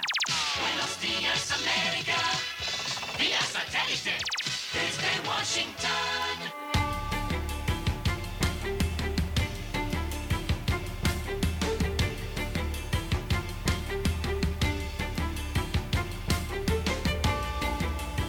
De Washington les informa Henry Llanos. UNICEF afirma que niños en América Latina y el Caribe no solo son víctimas de violencia en el hogar, sino que sus vidas corren peligro. Nos informa Senia Mendoza. Los menores en América Latina y el Caribe enfrentan violencia en el hogar, la escuela y la calle, alertó UNICEF en su más reciente reporte. Hay dos de cada tres niños, niñas y adolescentes de la región experimentan algún tipo de disciplina violenta en el hogar. Explicó a La Voz de América Esther Ruiz, especialista de protección de la niñez de la Oficina Regional para América Latina y el Caribe de UNICEF, quien indicó que la tasa de homicidios de menores en la región es la más alta en el mundo. Celia Mendoza, Voz de América, Naciones Unidas. La compañía Tetra Tech, ubicada en Pasadena, California, recibió 47 millones de dólares del gobierno de Estados Unidos a fin de proporcionar entrenamiento para que los ucranianos se deshagan de las minas y explosivos dejados por Rusia. Estos peligrosos explosivos bloquean el acceso a las tierras de cultivo, impiden los esfuerzos de reconstrucción, impiden que las personas desplazadas regresen a sus hogares y continúan matando y mutilando a civiles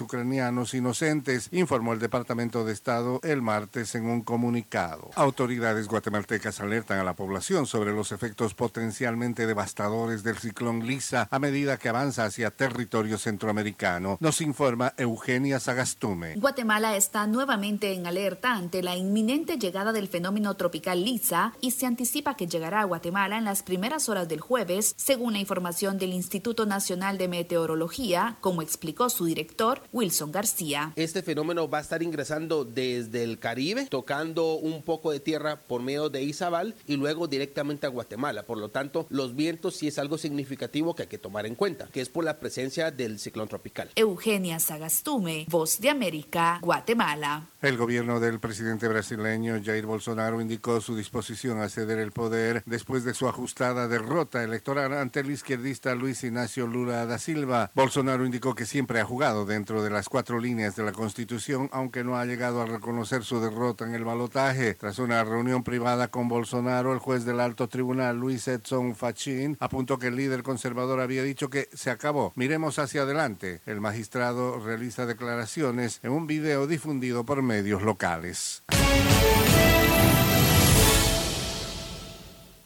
Para las elecciones del 8 de noviembre, ambas campañas cuentan con candidatos hispanos. En el Partido Republicano están convencidos de que muchos votantes de esa comunidad se identifican con los valores de la bancada roja. No queremos mantenernos en un lugar donde igual que llegamos, sino queremos mejorar y mejorar a la familia. Y los republicanos han dado cuenta que sí, que eso es lo que buscan y se identifican con nosotros. En el Frente Republicano, la representante Mayra Flores opta a la reelección. Ya dio la sorpresa en verano, poniendo fin a casi un siglo de control demócrata en el sur de Texas. La exalcaldesa Lori Chávez de Remer se postula a un escaño por el oeste de Oregón, mientras que Michelle García Holmes y Alexis Martínez Johnson desafían a dos titulares demócratas en Nuevo México. Los demócratas también tienen varios candidatos latinos que sobre todo están llevando el tema migratorio como bandera en estas elecciones. Tenemos un gran número de porcentaje de nuestra población que todavía está indocumentada o con DACA. En el Frente Demócrata, Catherine Cortés Masto busca la reelección en Nevada y Maxwell Alejandro Frost, que es un afrocubano que aspira al Congreso y quiere terminar con el voto conservador de los cubanos en Florida. Se espera una contienda ajustadísima en Texas entre el representante demócrata Henry Cuellar y la republicana ultraconservadora Casey García. En Florida pasa un poco lo mismo entre la candidata demócrata Annette Tadeo, que busca arrebatar el escaño de la republicana María Elvira Salazar. Aunque los latinos representan aproximadamente el 19% de la población de Estados Unidos, un informe de Pew asegura que están profundamente sobrerepresentados en la política. Anthony Belchi, Voz de América, Miami. Desde Washington vía satélite y para Omega Estéreo de Panamá hemos presentado Buenos Días América. Buenos días América, vía satélite desde Washington. Problemas de tierra, reclamos por accidentes, despidos injustificados, reclamos de herencias, sucesiones, daños y perjuicios. Todo problema legal civil, penal y laboral, consulte al 6614-1445. Licenciado Juan de Dios Hernández le atiende. 6614-1445. Con atención en Panamá, Panamá Este, Panamá Oeste, Colón, Coclé, Santiago, Herrera y Los Santos. Anote y consulte 6614-1445. Noticiero Omega Estéreo.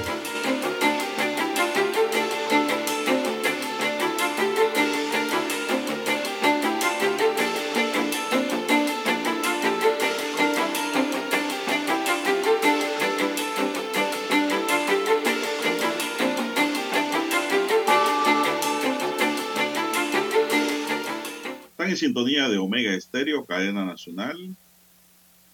Mi línea directa de comunicación es el WhatsApp doble seis catorce catorce cuarenta y cinco. Ahí me pueden escribir para enviar mi información, colaboración, qué sé yo, alguna opinión, fotodenuncias, como dice don César.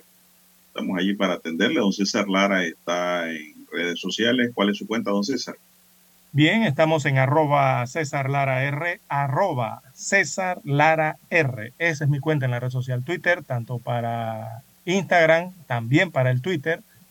Eh, allí puede enviar sus mensajes, comentarios, denuncias, fotodenuncias, el reporte del tráfico, también sus videodenuncias, desde bien eh, temprano. Bien, tras las rejas, tras la reja, don César, así es, tras la reja quedó un hombre de 28 años luego de que fuera llevado ante un juez de garantía y se le imputara cargos por delito de violencia doméstica. Este hecho por el cual se le acusa a este hombre ocurrió en octubre de este año en el corregimiento de Las Garzas, cuando el acusado bajo los efectos del alcohol atacó con un cuchillo a su pareja, la apuñaló en varias partes del cuerpo y no contento con eso, la amenazó de muerte. El Ministerio Público representado por el fiscal Rubén Garibaldi, que acreditó la detención provisional, ya que se determinaron los riesgos procesales de atentar contra la víctima en atención a la gravedad del hecho, que fue admitido por el juez de garantías Max Zúñiga. El Ministerio Público tiene el término de seis meses para concluir con estas investigaciones. De enero a septiembre, el Ministerio Público ha reportado 13.612 casos de violencia doméstica, número alto, César, menos de un año.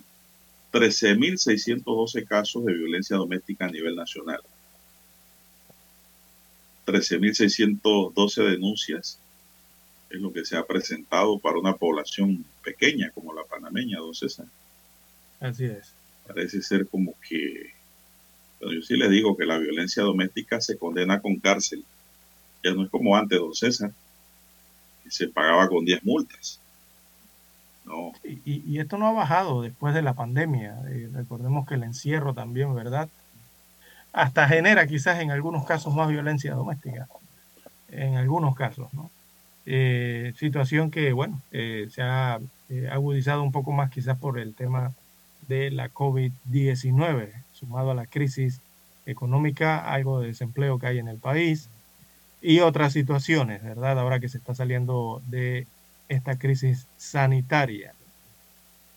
Bien, don Juan de Dios, las 7.9, 7.9 minutos eh, de la mañana en todo el territorio nacional. Hay que recordarle a los amigos oyentes, también a los amigos conductores, que hoy habrán algunos operativos de inversión de carriles eh, hacia el éxodo que regularmente se registra para estas festividades eh, hacia el interior del país. También recordar que hoy es 2 de noviembre. Don Juan de Dios es un día especial. Eh, hay ciertas reglas que hay que cumplir, sobre todo las que tienen que ver con las bebidas alcohólicas y eh, las cajas musicales, o sea, los equipos de sonido y los ruidos ¿no? excesivos en eh, Panamá. Así que la mayoría de los municipios evidentemente han ordenado la suspensión de la venta de licor y las realizaciones de actividades festivas para este 2 de noviembre y advierten sobre las músicas en volumen alto en los medios de difusión radial y también en las residencias o apartamentos. Así que desde las 12 a.m. hasta las 11.59 de hoy eh, no se puede andar con esa música estridente ni alta, hay que respetar. Eh, hay multas para los ciudadanos que no cumplan con esto. ¿ah?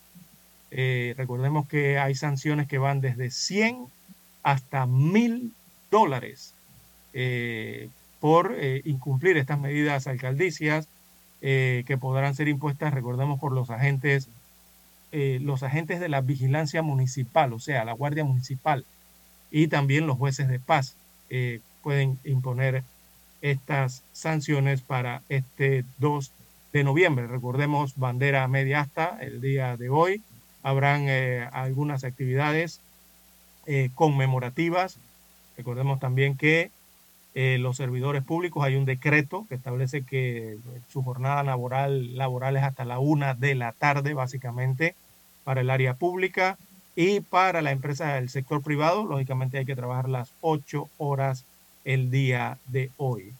Eh, habrán algunas actividades que conmemorarán entonces las autoridades eh, del país respecto al Día de los Difuntos. El clásico recorrido entonces de las ofrendas florales eh, que se realiza sobre todo eh, por parte de los miembros del Ejecutivo al cementerio Amadora aquí en Ciudad Capital, en donde se encuentran precisamente eh, las tumbas de el primer mandatario del país. Ahí está enterrado Manuel Amador Guerrero y también algunos próceres de la patria.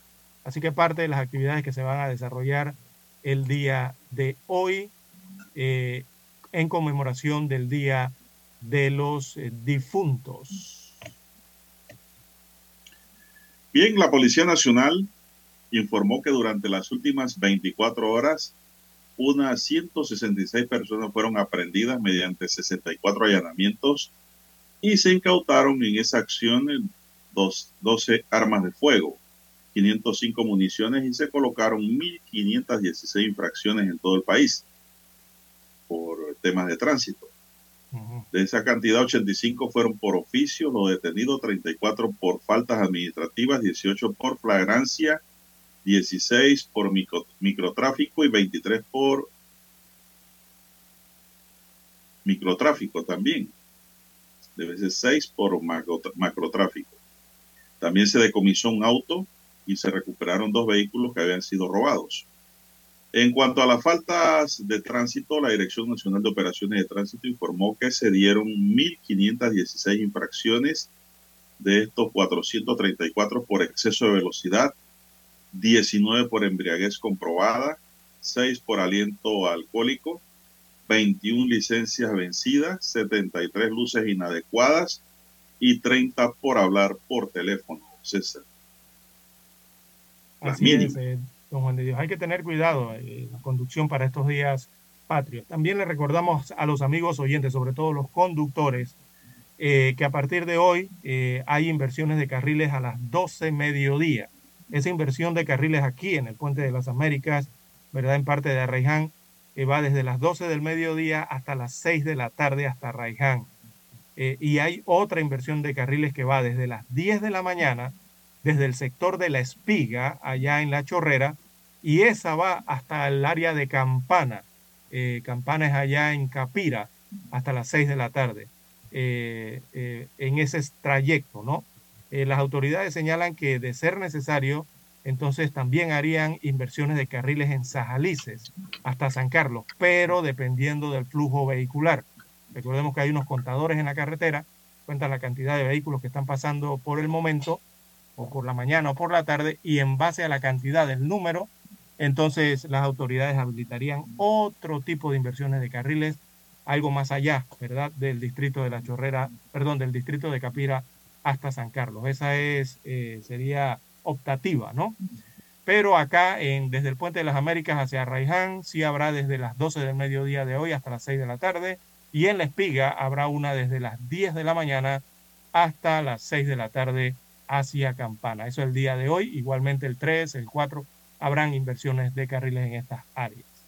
Eh, también en el área interna de la ciudad capital hay desfiles. Recordemos, hay dos rutas de desfiles y también hay algunos tipos de operativos viales en estas rutas de los desfiles, sobre todo los que eh, los conductores que queden acá en Panamá, entonces eh, podrán tomar la vía Israel, la avenida Balboa, hasta llegar a la Contraloría y desde allí hasta la avenida Federico Boy, y los buses pasarán por allí en los operativos que tienen eh, destinados. La otra ruta que se tiene es eh, la 5 de mayo, donde está el antiguo restaurante Astoria. Eh, se toma la avenida B por toda la, toda la avenida Balboa hasta llegar a la calle 30, ¿verdad? son las rutas de los desfiles, así, así que tomar las debidas precauciones, los conductores que van a estar cerca a estas áreas para los días de mañana, el 4 y también el 5 de noviembre, donde van a estar desfilando entonces las delegaciones institucionales eh, de, colegios y escuelas eh, públicas, así como las bandas independientes. Don Juan de Dios. Bueno, ha llegado el momento de la última pausa, don Dani. Vamos a la pausa y regresamos. Noticiero Omega Estéreo. Desde los estudios de Omega Estéreo, establecemos contacto vía satélite con la voz de América. Desde Washington, presentamos el reportaje internacional.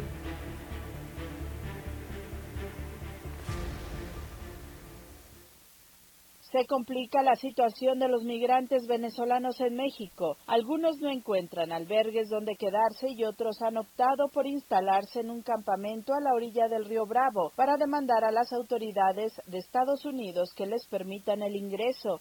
Medios de la frontera reportaron un enfrentamiento entre la policía fronteriza y un grupo de migrantes venezolanos, quienes se manifestaron en la línea del Paso, Texas con Ciudad Juárez, Chihuahua. Durante la protesta, en contra de las actuales políticas de migración en la que portaban una bandera de Venezuela, intentaron cruzar el río, pero fueron dispersados con balas de goma por parte de los agentes fronterizos estadounidenses. Al respecto, la Cancillería mexicana, en voz de Roberto Velasco, jefe de la Unidad para América del Norte, señaló que el respeto a los derechos humanos de las personas en situación de movilidad debe ser la base de la actuación de todas las autoridades migratorias y rechazó cualquier potencial uso excesivo de la fuerza. Agregó que solicitó información al gobierno de Estados Unidos sobre lo ocurrido en la frontera de Texas y Ciudad Juárez y reiteró la necesidad de mantener protocolos para garantizar la dignidad e integridad de todas las personas. Santiago González, director de Derechos Humanos de Ciudad Juárez, dijo que algunos ciudadanos originarios de Venezuela están abandonando los albergues para instalarse en el campamento como una medida de presión. Hasta ahora permanecen ahí unas 300 personas. En los albergues del gobierno del estado, perdón, del gobierno municipal y del gobierno federal tenemos cupo, tenemos espacio para todas las personas que se encuentran en el campamento. Ya hemos acudido a ese espacio a invitarlos a que entren a, los albergues donde hay servicios médicos, educativos, asesoría legal, pero ellos han decidido permanecer en ese espacio por voluntad propia. Ellos consideran que es para generar presión al gobierno de Estados Unidos. Sin embargo, Mauro Pérez Bravo, presidente del Consejo Ciudadano del Instituto Nacional de Migración, advirtió que algunos albergues ya están saturados. Las fronteras en particular y hoy la Ciudad de México están ya rebasadas y colapsadas. En un 600% ya tienen sobrecupo y sobre todo en las fronteras. Ustedes pueden ir a ver algunos albergues en Tijuana, Nublaredo, Ciudad Juárez, las personas pues, están en la calle porque ya no hay, no hay cabida pues para, la, para las personas. Sara Pablo, Voz de América. Ciudad de México. Escucharon vía satélite desde Washington el reportaje internacional. Noticiero Omega Estéreo.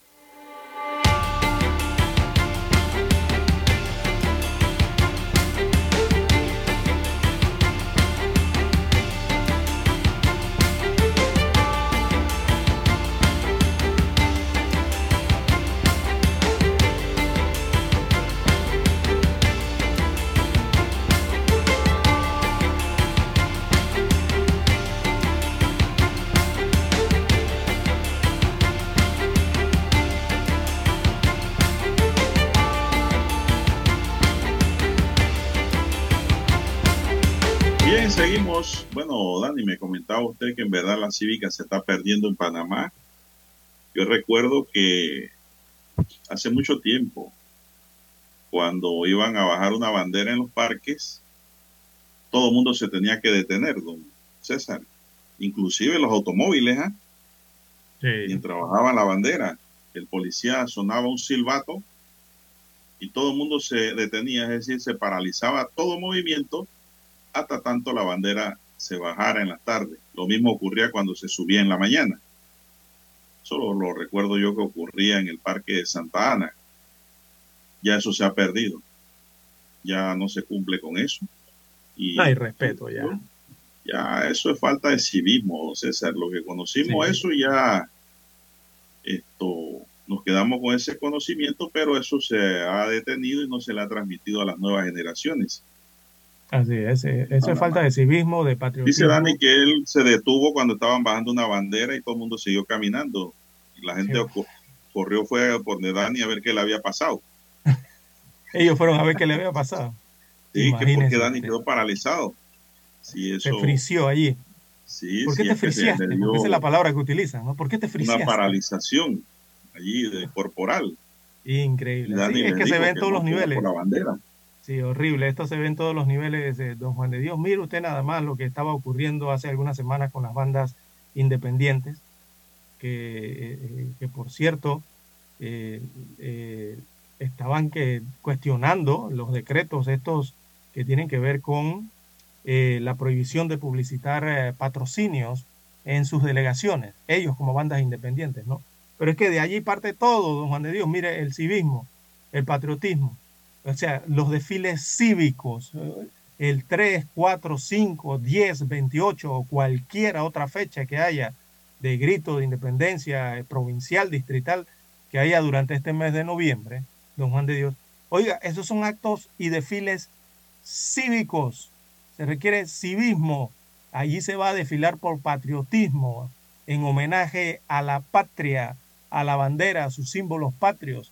Allí no es que se va a desfilar por qué. Es que yo por creo un que se patrocinio, confunde. por dinero. se confunde. no, eso no, eh, eso no debe ser. Estamos confundiendo el desfile con el carnaval, don César. Sí, Póngase a ver. exactamente. Muchas Entonces, mujeres hay que van en estas o sea. bandas van es bailando, Exacto. no desfilando. Hay que cumplir, eso tiene una normativa. Igual que muchos ¿ve? hombres. Si, usted quiere un desfile de otra connotación o de otras características, entonces vaya a desfilar a otro lado. Pero en los desfiles oficiales patrios de las conmemoraciones de fechas importantes para Panamá como estas, digo, eso tiene, eso tiene un orden, tiene una lógica, tiene unas reglas básicas que cumplir, porque son desfiles cívicos, eso no es otro tipo de desfiles. Entonces aquí vemos que muchas bandas no quieren eh, cumplir los reglamentos, don Juan de Dios, y van y se oponen y van y por aquí, por allá, ante las prohibiciones en contra de ellas, ¿no?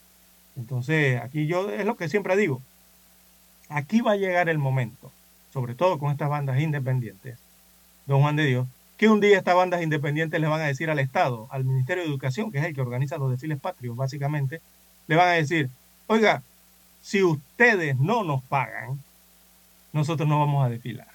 Ni el 3, ni el 4, ni el 5, ni el, ni el 10, ni el 28. Yo creo que va a llegar un día esa degeneración hasta allá. Entonces, las reglas hay que cumplirlas. Eh, sobre todo cuando se trata de desfiles cívicos del país. Bien, don Juan de Dios. Las bandas independientes, bandera, don ¿no? César, en un principio no eran muy bienvenidas por el Ministerio de Educación Eh, por eso mismo. y ya se han impuesto. Porque el desfile estaba destinado a las instituciones públicas y al estudiantado de los diferentes colegios y escuelas del país. Exacto, que no tiene que ver nada con lo comercial, eh, ¿verdad? Eh, la- las escuelas públicas y las entidades del país. Y le han, eh, le han ido dando oportunidad, oportunidad, pero ya, ya quieren meter a sus mil, dos mil miembros, excediéndose de la regla. Así, No, no, Y sobre todo esto de los patrocinios, digo, eh, los desfiles patrios no son comerciales, esto, esto es un desfile cívico. Entonces, si usted quiere eh, hacer esto de que yo busco patrocinio, eh, voy a llevar una pancarta o voy a llevar un anuncio publicitario, eh, don Juan de Dios, entonces lo mejor sería, yo no sé si organizarles un propio desfile o una ruta especial para que ellos vayan, soliciten los permisos municipales, soliciten, hagan toda la organización que hay que realizar para hacer un desfile. Me refiero a la seguridad, todos los impuestos que hay que pagar, los permisos que hay que pagar y toda la organización que eso Los conlleva. policías que hay que pagar. Exacto. Y realicen su propio desfile para así entonces ellos eh, poder eh, eh, eh, enseñar toda la publicidad que quieren enseñar y todo esto, ¿no? Entonces, que organicen su propio desfile. Digo, Panamá es libre y pueden hacerlo, ¿no? Simplemente siguiendo los parámetros. Pero no, ir a exigir a un desfile cívico como el 3, 4 y 5 de noviembre, 10 o 28, eh, hacer lo que me venga en gana. Tampoco la cuestión es así. Bueno, Hay se nos acabó el tiempo, Dani. Recordemos que hoy es 2 de noviembre. Hay conmemoración de todos los fieles difuntos en un día festivo religioso dentro de la Iglesia Católica en memoria de los fallecidos.